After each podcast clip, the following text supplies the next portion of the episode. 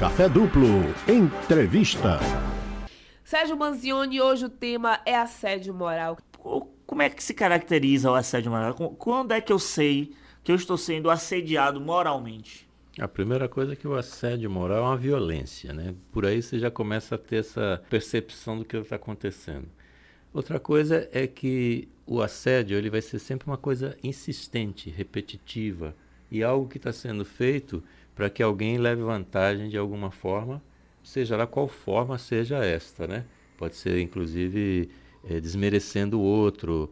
É, na verdade, você vai estar tá aí o assédio é essa exposição de uma pessoa a insistências que se repetem.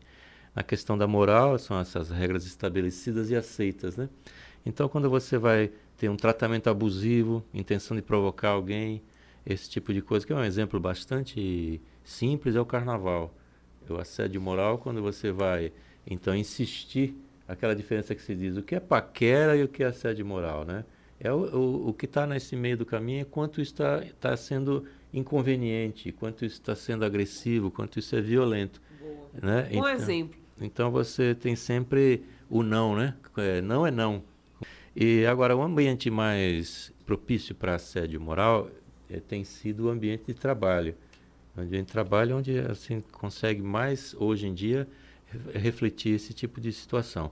Então, é aquele chefe tirano, é a pessoa que grita, que insulta, que, que, que tem aquela prática de chamar atenção em público e elogiar o no particular. É um assédio né? moral? É, o bullying é um assédio moral, porque você está constrangendo alguém você está desfazendo, você está mexendo naquela capacidade da pessoa de ser ela mesma, né? E de poder defender as suas próprias ideias. Então, se, o diferente, se a pessoa é diferente, ela normalmente vai ter esse tipo de, de ataque, de violência. Uhum. Ou se ela se, quer se diferenciar de algum tipo de grupo, né?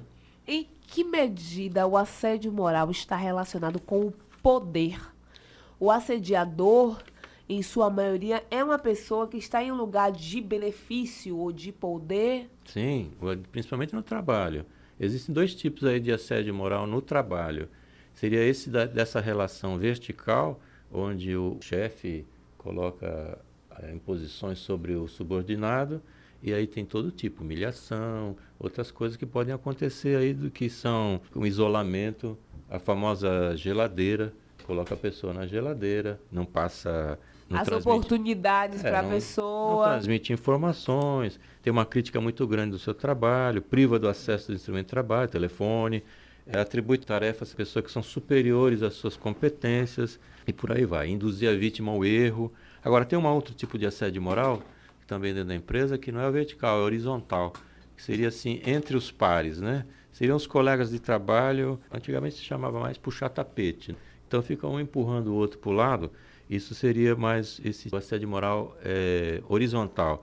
Que seriam aquelas brincadeiras, utilizar de insinuação desdenhosa, quando começa a falar, dá aquele suspiro, diz, ah, tá de novo, né? E aquelas coisas que ficam ali, faz caricatura, zomba da vida privada, implica com a crença religiosa, com orientação Olha. sexual, atribui tarefa humilhante, e por aí vai, né? Tem esse tipo de violência verbal, física ou até sexual. Aí a gente entraria no assédio sexual, que é tema para uma próxima conversa. Rende um programa inteiro. Mas que tem muito a ver também. Porque às vezes se você tem um, assédio sexual que vem antes, um exemplo que pode acontecer, um chefe que esteja afim de uma subordinada e essa pessoa diz não para qualquer tipo de, okay. de e aí o, esse chefe passa então a, a ter um, a, um, assédio moral como se fosse uma retaliação em cima da pessoa que não concordou com, com o que ele quer. Então, de qualquer forma, é sempre uma violência, é algo que ocorre, assim, pode ocorrer simultaneamente ou não, o assédio sexual e o moral, mas é algo que sempre vai fazer mal, é constrangedor, é, é, violento na sua essência. Em alguns momentos, o assédio moral ele parece muito sutil aquela não.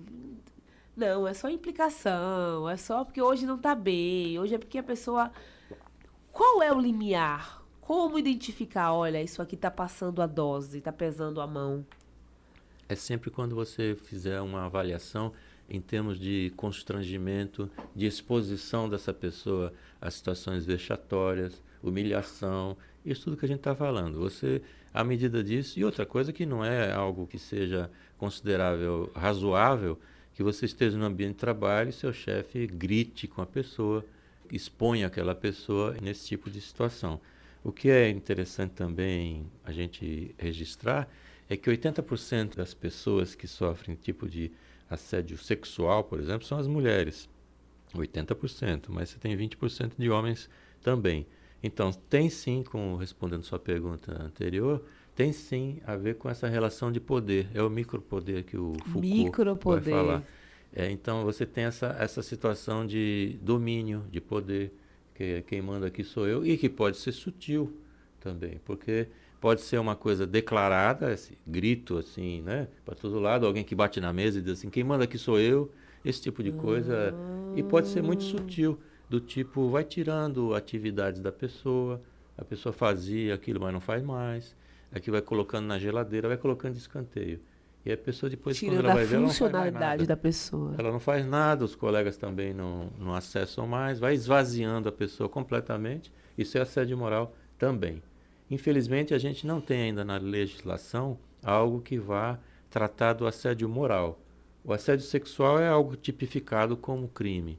O Código Penal prevê isso. Constranger alguém, diz lá o Código Penal, constranger alguém com o intuito de obter vantagem ou favorecimento sexual prevalecendo seu agente sua condição superior hierárquica. A punição são quantos anos de prisão?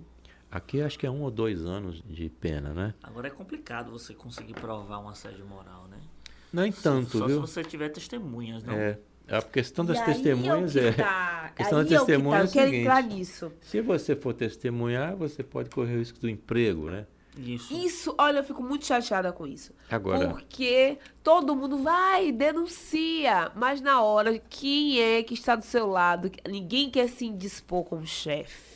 Mas você pode ir trabalhando provas, é, gravações, etc., que você pode comprovar isso. Você pode comprovar de várias formas que você está sendo esvaziado no trabalho. Basta você dizer que você está lá e você não conseguir, dentro do seu trabalho, desenvolver as, as ações. Por exemplo, você tem certas atividades, você sente que está sendo esvaziado, então você começa a enviar uns e-mails, por exemplo, para a chefia. Ah, e, assim, e solicitando. eu estou querendo aqui, como é que, como o é que, que está acontecendo, eu quero fazer, é, eu quero ajudar. Meu plano é esse e tal. E pelas respostas que vai obtendo, ou não, ou não obtendo, é que você vai, então, Olha, se classificando aí, né? Gente, que dica preciosa, Sérgio. É, Arrasou. É que você registrar as coisas é muito importante, não precisa ser só com, com gravações ocultas, nada disso. Você pode fazer isso oficialmente, através principalmente do e-mail corporativo. Ou aquele grupo de WhatsApp, e-mail corporativo. Eu já, já presenciei um episódio de processo. WhatsApp também, print Ou de grupo tela. do WhatsApp do trabalho. Serve. Print, tá, print tela serve, print serve também. Outra coisa importante, prevenindo, não existe uma ferramenta, por exemplo, uma atitude isolada que vai prevenir esse tipo de ação. As empresas maiores hoje, elas têm uma área que chama de compliance. Essa compliance, esse é um termo que está sendo cada vez mais usado, é uma área então dentro das empresas que vai fazer com que as pessoas sigam as regras estabelecidas, morais dentro da empresa que também evite problemas de corrupção, etc. Então é um negócio que é bem atual desde o do momento em que se começa a combater a corrupção com mais efetividade, essa área de compliance vai exatamente internamente fazer com que as pessoas sigam certos padrões que evitem esse tipo de atitude. Então, isoladamente é difícil, mas todos juntos somos mais fortes, não é isso? Sérgio, obrigado por sua participação. Obrigada, Sérgio.